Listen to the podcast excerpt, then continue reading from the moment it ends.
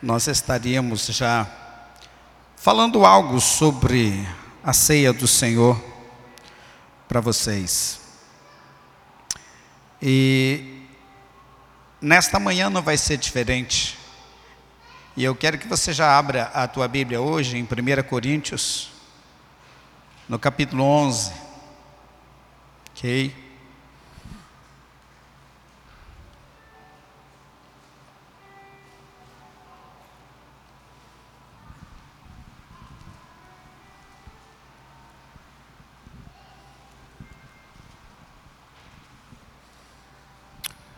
Vamos ler todo o texto para ver entendimento, depois eu me fixo no texto que eu vou ensinar. Vamos ler do verso 23 em diante. 1 Coríntios 11, 23, que diz: Porque eu recebi do Senhor o que também vos ensinei, que o Senhor Jesus, na noite em que foi traído, tomou o pão e, tendo dado graças, o partiu e disse: Tomai e comei. Isto é o meu corpo que é partido por vós, fazei isto em memória de mim. Semelhantemente, também depois de cear, tomou o cálice, dizendo: Este cálice é um novo testamento no meu sangue. Fazei isto todas as vezes que beberdes, em memória de mim. Porque todas as vezes que comerdes este pão e beberdes este cálice, anunciais a morte do Senhor até que venha. Portanto, qualquer que comer este pão ou beber o cálice do Senhor indignamente, será culpado do corpo e do sangue do Senhor. Examine-se, pois, o homem a si mesmo, e assim coma deste pão e beba deste cálice. Porque o que come e bebe indignamente, come e bebe para a sua própria condenação, não discernindo o corpo do Senhor. Quero me fixar com vocês aqui no verso 29. Acompanhe aí, eu vou ler de volta o verso 29 para você entender. Diz assim: porque o que come e bebe indignamente, come e bebe para a sua própria condenação, vírgula, não discernindo o corpo do Senhor. Eu quero falar com vocês hoje sobre esse, esse texto em específico, essa frase em específico. Quando se trata de entender a ceia do Senhor, eu já conversei com vocês algumas coisas. Por exemplo, falamos dentro da mensagem de Jesus, de Lucas 22, sobre as três verdades que ele deixou bem claro na ceia, que foi a primeira que é a centralidade da morte de Jesus. A segunda verdade diz respeito ao propósito da morte de Jesus. E a terceira verdade diz a respeito da necessidade de nos apropriarmos de forma pessoal dos benefícios da morte de Jesus. Isso eu já ensinei. Nós ensinamos a vocês também sobre a realidade que está invisível no ato, no ritual do culto de ceia. Há uma realidade espiritual, porque quando Jesus pega o pão e o vinho, ele não diz isso representa, mas ele diz: esse cálice é o meu sangue e esse pão é o meu corpo, não é consubstanciação, nem transubstanciação, mas ele está falando de uma realidade que está escondida, que está oculta dos olhos carnais no ato da ceia do Senhor, é uma realidade espiritual. Mas hoje eu quero falar com vocês sobre discernindo o corpo do Senhor. O que é isso? O que Paulo está dizendo sobre discernir o corpo do Senhor, porque o texto anterior diz: examine-se, pois, o homem, e assim coma desse pão, não coma indignamente. Uh, próxima Santa Ceia eu vou falar sobre o indignamente. Hoje eu quero me ater ao discernir o corpo do Senhor. E aí a gente acaba a, ficando atrelado apenas a um exame comportamental a respeito da ceia do Senhor. Mas de fato, o que Paulo está querendo dizer como discernir o corpo do Senhor. Bom, a primeira pergunta que eu tenho que fazer para mim é: o que é discernir? Sempre que você for querer saber de um assunto, procure conceituá-lo, saber o que é. O que é discernir? Segundo o dicionário, discernir é compreender, é perceber e é entender. E com relação à ceia do Senhor, o que é que o crente precisa compreender? Discernir. Porque ele diz aqui que você tem que discernir o corpo do Senhor. Ok, eu preciso compreender o corpo do Senhor. E, e, e o que é que eu preciso compreender? Eu preciso compreender que o corpo do Senhor é a igreja do Senhor. Amém? O corpo do Senhor Jesus é a igreja do Senhor Jesus. Vamos conferir alguns textos para você entender. Colossenses 1,18, por exemplo, vai dizer: Ele é a cabeça do corpo, da igreja, é o princípio e o primogênito dentre os mortos, para que em tudo tenha a preeminência. A gente vai ver também em Efésios capítulo 4, versos 15 e 16, que diz: Antes, seguindo a verdade em amor, cresçamos em tudo, naquele que é a cabeça, Cristo, do qual todo o corpo, bem ajustado e ligado pelo auxílio de todas as juntas, segundo a justa operação de cada parte, faz o aumento do corpo para a sua edificação em amor. Paulo está expondo o corpo de Cristo. Nós podemos ir ainda para Efésios 5, dos versos 29 e 30. Porque nunca ninguém odiou a sua própria carne, antes a alimenta e a sustenta, como também o Senhor a igreja. Porque somos membros do seu corpo, da sua carne e dos seus ossos. Ok? Aqui deixa eu salientar alguma coisa. Tem algumas traduções que não fala da sua carne e dos seus ossos. Tá? Mas aí é erro de tradução. É só você comprar uma Bíblia boa que dá certo. Então eu quero que você entenda que para ser participante da mesa do Senhor, ou seja, da ceia do Senhor, é imprescindível compreender o que é a igreja, compreender o que é o corpo do Senhor. Porque muitas pessoas, com relação ao ritual da ceia do Senhor, ele tem um zelo, e deve ter, um zelo exacerbado com o cálice, com o pão. Ele tem um cuidado ao pegar para não quebrar, para não derramar, como se estivesse profanando uma coisa sagrada, e de fato tem que ter. Mas essa mesma reverência, esse mesmo cuidado que eu tenho com os elementos visíveis e simbólicos e ritualísticos da ceia do Senhor, eu devo ter também com o membro do corpo de Cristo, eu devo ter com o irmão que está sentado ao meu lado. Porque tem gente que tem mais cuidado com, né, com a matzá, o pão da ceia, que é feito de farinha de trigo, do que com o irmão que está sentado ao seu lado. Ele não macula, ele não machuca, ele cuida dos elementos ritualísticos, mas ele não se preocupa em ter o mesmo cuidado com uma verdade representada por estes elementos. Ok? Então, os elementos que compõem a mesa do Senhor, o pão e o vinho, eles são figuras. E cada participante da ceia do Senhor é a realidade. Porque este pão, ele simboliza o corpo, a igreja. Você consegue entender isso? Então, ao invés de só reverenciar as figuras, presta atenção na essência. Porque lá em Mateus 22, no verso 16 ao 22, Jesus vai dar uma, uma, uma puxada de orelha forte. Ele diz: Ai de vós, condutores cegos, pois que dizeis: qualquer que jurar pelo templo, isso nada é, mas o que jurar pelo ouro do templo, esse é devedor. Insensatos e cegos, Pois qual é maior, o ouro ou o templo que santifica o ouro? E aquele que jurar pelo altar, isso nada é, mas aquele que jurar pela oferta que está sobre o altar, esse é devedor. Insensatos e cegos. Pois qual é maior, a oferta ou o altar que santifica a oferta? Portanto, o que jurar pelo altar, jura por ele e por tudo que sobre ele está. E o que jurar pelo templo, jura por ele e por todo aquele que nele habita. E o que jurar pelo céu, jura pelo trono de Deus e por aquele que está sentado nele. Então, qual é o valor do ouro sem o templo? Nenhum. Qual seria o valor dos elementos da ceia se não tivesse uma pessoa aqui para tomar a ceia? Qual seria o valor? Nenhum.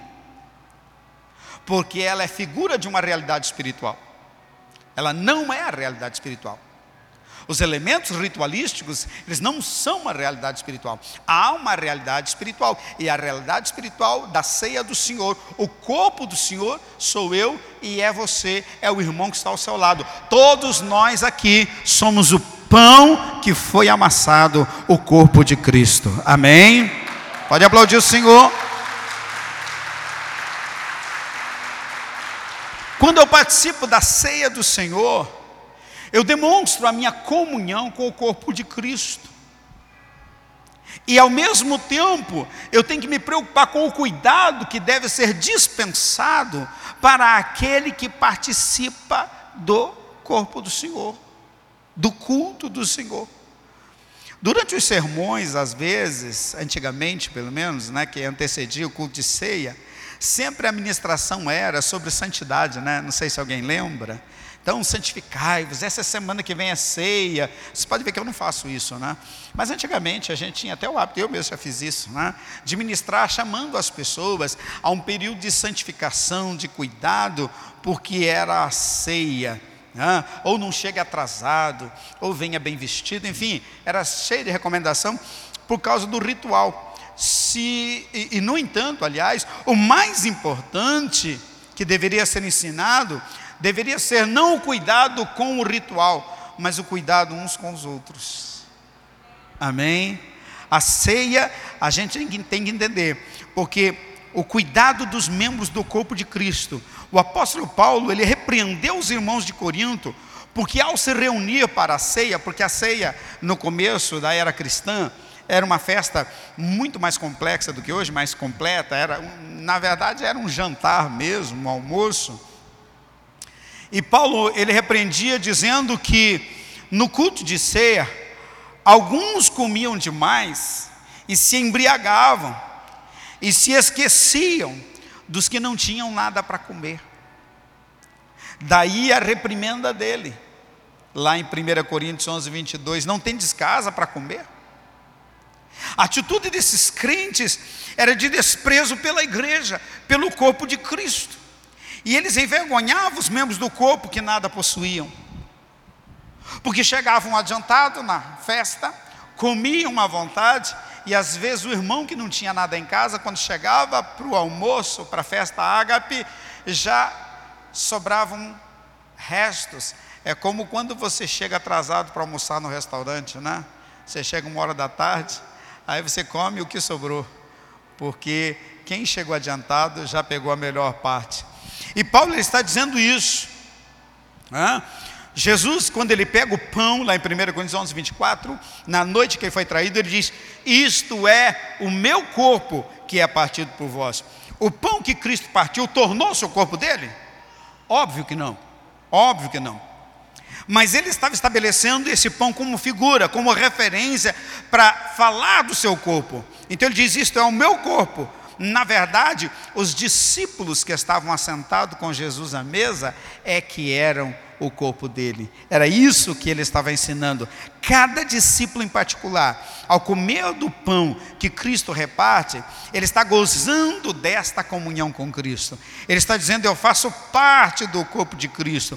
O pão que foi partido por Jesus significa comunhão no corpo de Cristo. De modo que na igreja existem muitos cristãos, mas todos somos um só pão, uma só pessoa.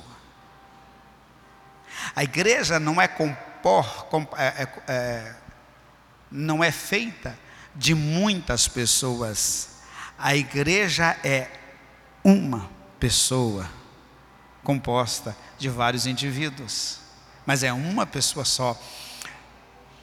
1 Coríntios 10, 16, 17, ele diz: Pão que partimos não é porventura a comunhão do corpo de Cristo? Porque nós, sendo muitos, somos um só pão e um só corpo, porque todos participamos do mesmo pão. Olha o que Jesus está dizendo. Sendo muitos, somos um só. Deixa eu falar um pouco das diferenças socioeconômicas para eu ver se eu me faço entender nesta manhã e assim comemos do pão e bebermos do cálice. O que os cristãos precisavam compreender naquela época de Paulo? Que apesar de na sociedade cada um pertencer a uma classe social, todos eram membros do corpo de Cristo indistintamente. As diferenças eram gritantes, porque diferente, diferente de hoje, naquele tempo tinha escravos. E era permitido ter escravos. E muitas vezes o dom de escravo se convertia. E o escravo se convertia também.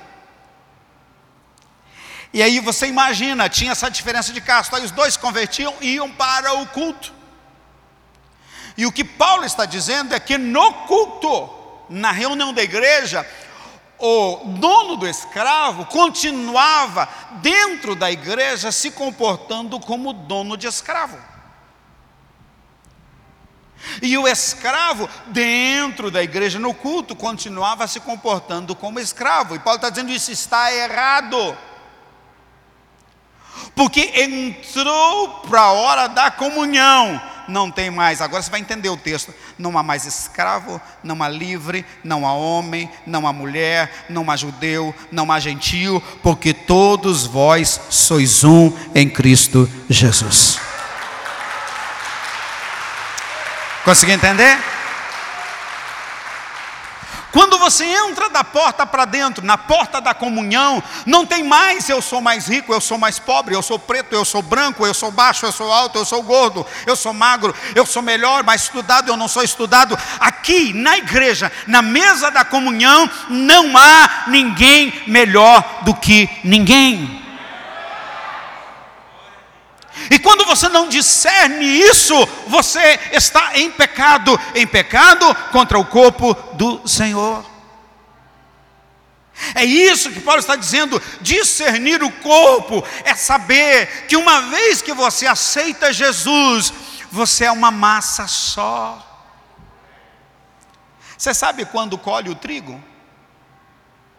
O trigo, você já viu o grão de trigo? Alguém já viu o trigo no grão? Na espiga. Eles são vários grãozinhos semelhantes ao de arroz, um pouquinho maior, com aquela capinha. E quando você pega um saco de trigo, de grãos, você consegue separar um trigo do outro trigo. Mas depois que ele passa pelo processo da moagem, ele vira pó. E depois que ele vira pó, se você pegar um pacote de trigo moído, não dá para você saber qual grão é diferente do outro grão, porque está tudo misturado. É esta simbologia que a ceia nos dá. Quando nós aceitamos Jesus, a gente mistura tudo. Ah, pastor, eu tenho dez faculdades, da porta para fora, isso tem algum valor. Da porta para dentro não vale nada porque não há escravo, não há livre, não há rico, não há pobre, não há estudado, não há leigo. Todos somos um em Cristo Jesus. Hoje aqui somos uma massa só. Hoje somos uma igreja só. Hoje nós somos uma unção só. A presença de Cristo ela não está mais em você do que em mim. Isso deveria ativar a tua espiritualidade. Quando você faz pão e você põe o trigo na vasilha e você põe água, tem como um trigo não ser tocado pela água? Se a massa, a massa diz, bom, aquele trigo lá no meio, a água não pegou nele. Tem como? Quando você põe o pão no forno e liga o fogo para assá-lo, tem como dizer: olha, assou o pão, mas aquele pedacinho lá, ele está cru. Não, se ele ficar o tempo certo, for, assa tudo por igual. Sabe o que eu quero dizer com isso? Que quando você vem no culto, a mesma unção que o Espírito Santo derrama na minha vida, é a mesma unção que está disponível para todas as pessoas no culto.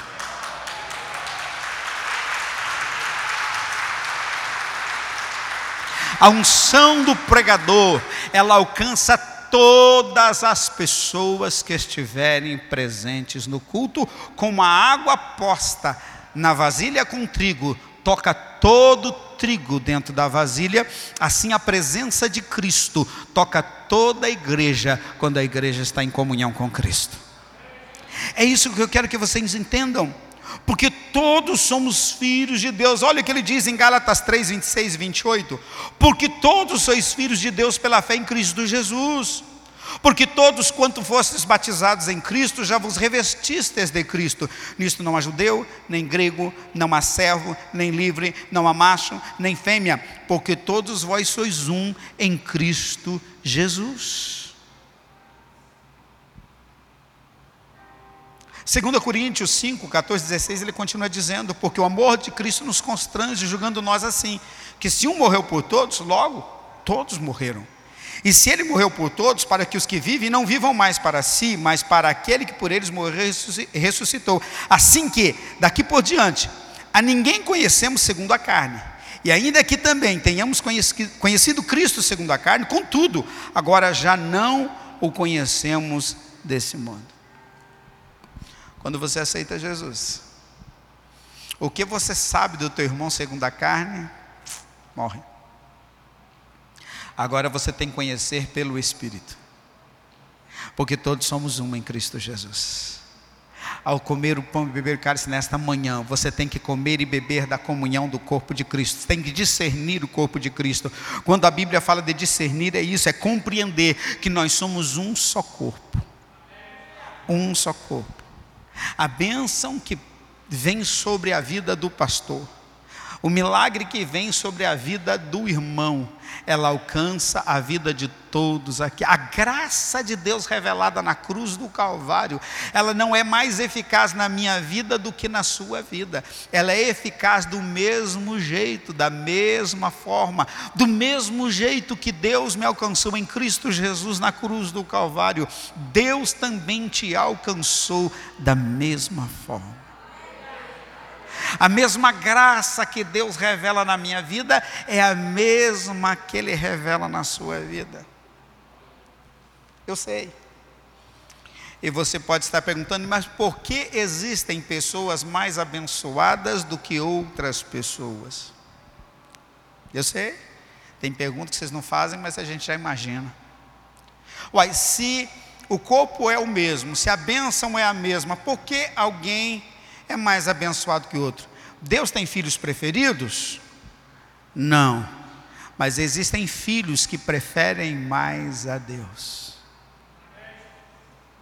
Assim como numa família, todos os filhos são do mesmo sangue e da mesma carne, mas tem filho que tem mais intimidade com os pais. E não tem a ver com o pai tem a ver com o filho. Não tem a ver com Deus preferir A, B ou C, mas tem a ver comigo preferi-lo. Hoje é um dia de você preferir o Senhor. Dia de ceia é um dia de você chegar mais perto. Você quer ser tão abençoado quanto eu, quanto a Carmen, quanto Zé Luiz, quanto Arno, quanto, enfim, os pastores da igreja. Você quer ser como o pastor Melk, que batizou todo mundo. Você quer ter essa bênção? Tenha a mesma intimidade com Deus que a gente tem. Procure a mesma intimidade com Deus que a gente procura. Ame ao Senhor Jesus no mesmo jeito que a gente ama. Renuncie para o Senhor Jesus no mesmo nível que a gente renuncia. E então você vai gozar da mesma intimidade, ou até maior porque não depende de Deus. Tudo que dependia dele, ele fez na cruz do Calvário. Hoje, depende de mim, depende de nós. Você tem que discernir o corpo do Senhor. Nós somos uma só massa. Eu preciso compreender a essência do Evangelho, a essência da ceia do Senhor. Quando eu discerno, eu vou perceber que só discerne o corpo de Cristo aquele que, ao se assentar à mesa com os demais componentes, que o foco central da reunião não são os elementos, mas os participantes da mesa. Hum? Os participantes da mesa são superiores aos elementos, porque eu sou o pão, você é o pão. Hã? Quem é participante da aliança no sangue é cristão cujo vinho está presente na mesa, que representa a aliança de sangue. Então a ceia é esse momento de ação de graça por algo que é real, que é perene na nossa vida, de acordo com 1 João 1,3, a comunhão com todos os santos no corpo de Cristo. A ceia não representa renovação de aliança, preparação para vencer, renovação, perdão. Não, não, não. A ceia simboliza essa aliança que nós já temos. Você não toma ceia para ser forte contra o pecado. Você não toma ceia para vencer as coisas da vida. Você toma ceia porque você tem uma aliança de sangue com Jesus. Não? A Bíblia diz que, na verdade, quem fez aliança de sangue com Jesus, ele já escapou, não é que vai escapar, ele já escapou da corrupção que há no mundo, segundo Pedro 1,4. 2 Pedro 1,4 diz que nós já escapamos da corrupção que há no mundo. Então, o, participação, o, a, o participante, aliás, da mesa, ele é mais que vencedor. Romanos 8. Ele é mais do que vencedor, Romanos 8, 37. Porque ele foi escolhido por Deus. Então você precisa compreender. Você não participa da ceia esperando ser abençoado. Na verdade, se você pensa assim, você ainda não entendeu. Ah? 1 Coríntios 10, 16 diz assim: presta atenção nesse texto, que ele é muito esclarecedor. Porventura, o cálice da benção que abençoamos não é a comunhão do sangue de Cristo? O cálice da benção. Cálice é o cálice da benção. Quem abençoa o cálice da benção? Hum? De acordo com esse texto.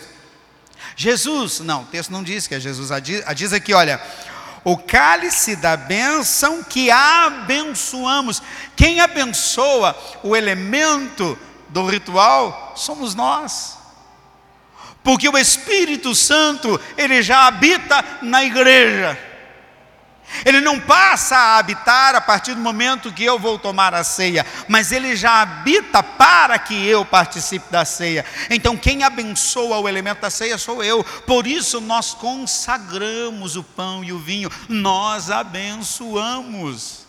E aquilo que nós abençoamos, abençoado está. Então o cálice da bênção, quem abençoa ele é o próprio crente, porque o cálice, ele é símbolo da nova aliança no sangue, que torna o crente abençoado com todas as bênçãos espirituais em lugares celestiais, de acordo com Efésios 1:3. Então a comunhão no sangue nos faz entender que nós temos uma aliança de sangue com Jesus. O judeu ele entende muito bem o que significa aliança de sangue. Nós é que não temos esse entendimento mas uma aliança de sangue. As pessoas cortavam a mão e, a, e pegavam na mão do outro, de modo que o sangue se misturava, como dizendo: tudo que eu sou, agora você é, e tudo que você é, agora eu sou.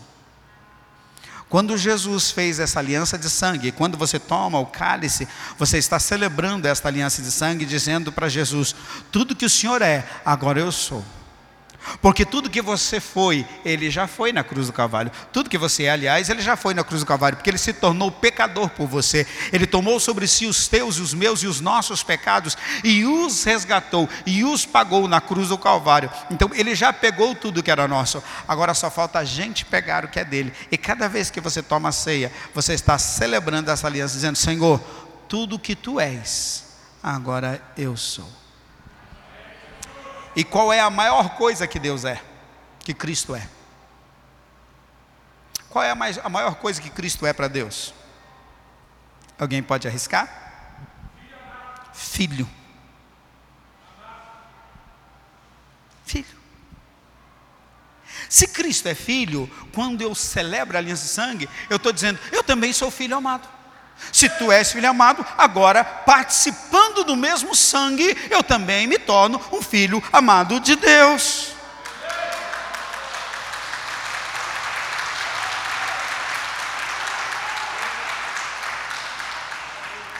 Primeira Coríntios 12, 27, ele vai dizer, ora, vós sois o corpo de Cristo, e seus membros em particular.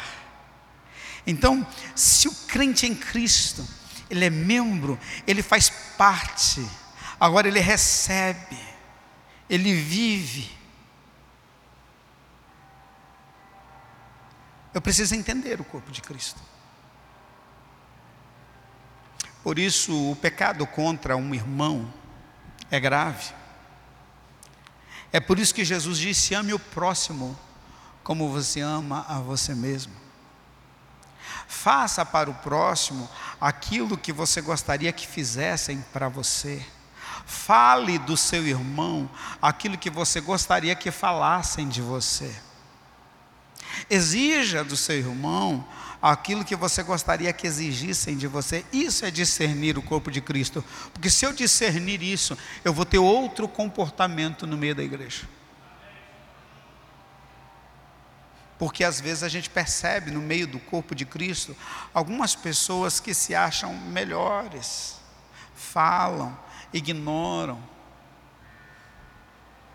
É por isso que a gente, como pastor, abraça todo mundo, ama todo mundo, né? A gente gosta dos ingostáveis, se é que existe essa palavra.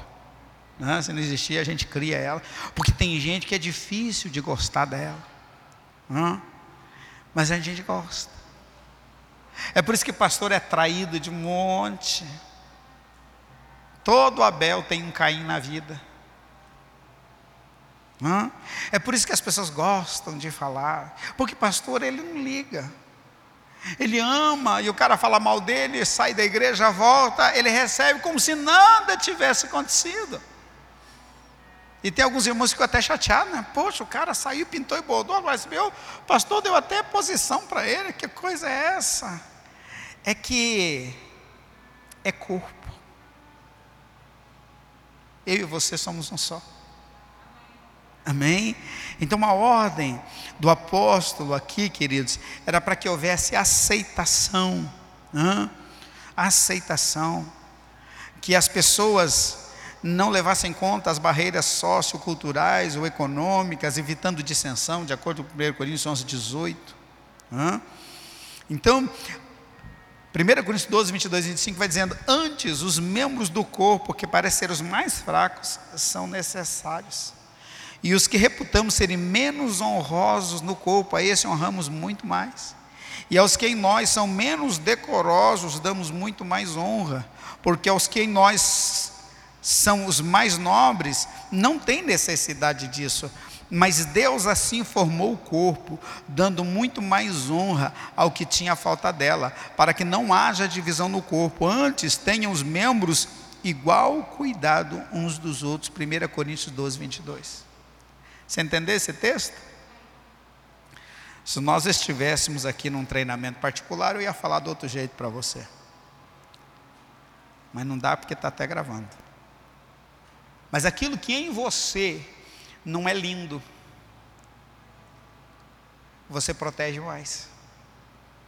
Sim ou não? Paulo está dizendo: assim deve ser o relacionamento dentro da igreja. Aquela ovelhinha que só faz a gente passar vergonha, ela deve ser protegida.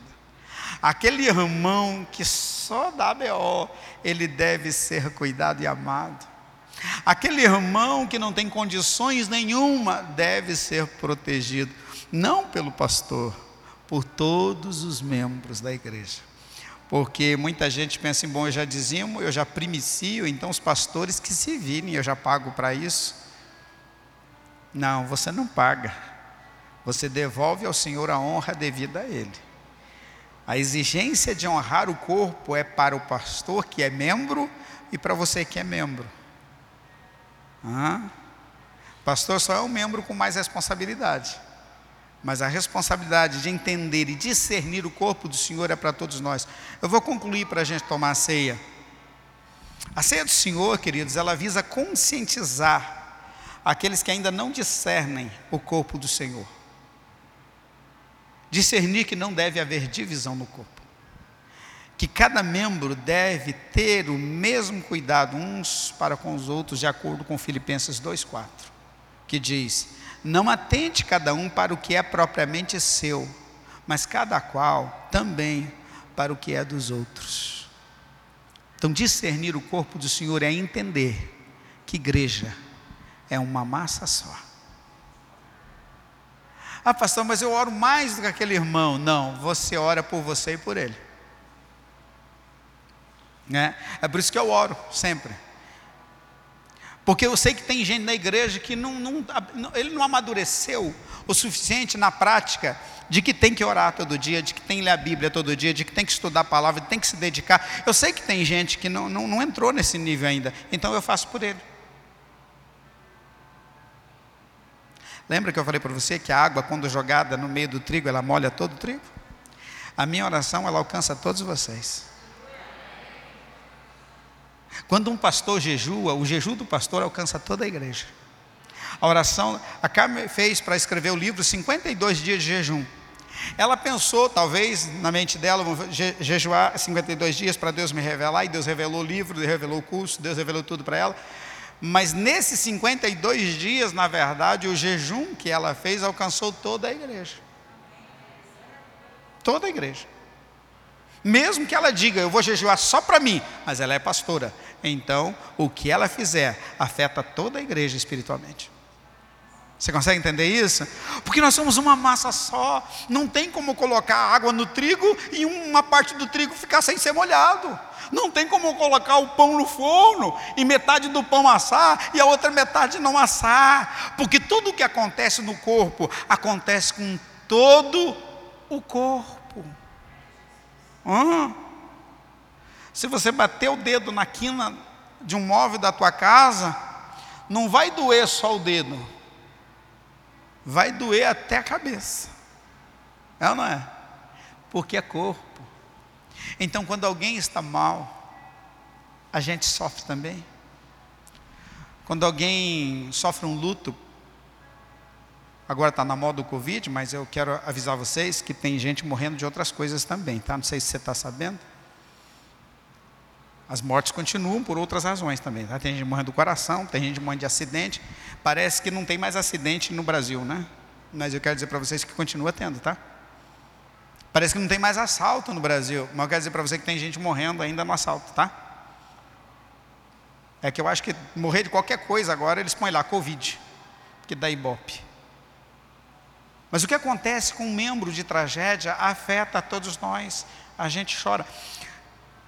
O imperador Marco Aurélio, ele dizia assim: a morte de um homem, de um único homem, para mim é uma tragédia, porque é um universo imensurável, desconhecido, com o qual deixei de ter contato e aprender. Marco Aurélio, ele tinha esse entendimento de que o mundo é uma coisa só esse entendimento ele tinha do mundo, mas o que Paulo está dizendo é assim, que nós precisamos discernir o corpo como igreja. O que te acontece me afeta. A tua dor é minha dor. A tua alegria é minha alegria. É por isso que a gente, pastor, só fala de bênção e de alegria, porque a gente sabe que a nossa alegria contagia você, que a nossa bênção contagia você, que o que Deus faz na nossa vida estimula você. E eu sempre peço né, para os pastores, graças a Deus a maioria tem aprendido. Quando subir no púlpito, meu filho, deixa Jesus derramar de você, não derrama de você mesmo, não. A gente não pode vir aqui e dizer, meu irmão, ah, Jesus. a gente vem aqui, como é que está? A gente fala igual aquela mulher que recebeu o filho no milagre do profeta. Filho morto na cama, e pergunta: como é que vai? Vai tudo bem. Quando o moço perguntou como é que vai, o que ela disse? Vai tudo bem, porque você não fala as tuas intimidades de necessidade para quem não pode resolver. Pega o código, é outra mensagem. Mas quando chega no profeta que profetizou o milagre, ela diz: Que fiz eu? Que expuseste meu pecado, meu filho está morto.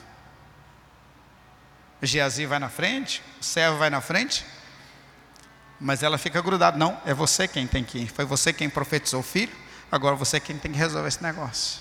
Então a gente conta só para Jesus. Então quando a gente sobe aqui no púlpito, perguntar como é que vai, não interessa como a carne está, mas no espírito vai tudo bem.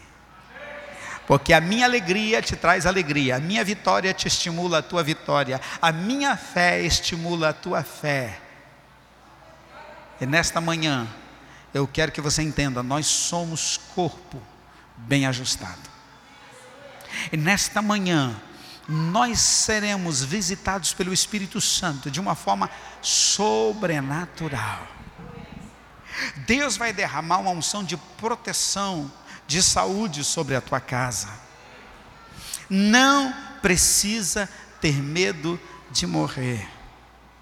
Até porque todo mundo um dia vai morrer.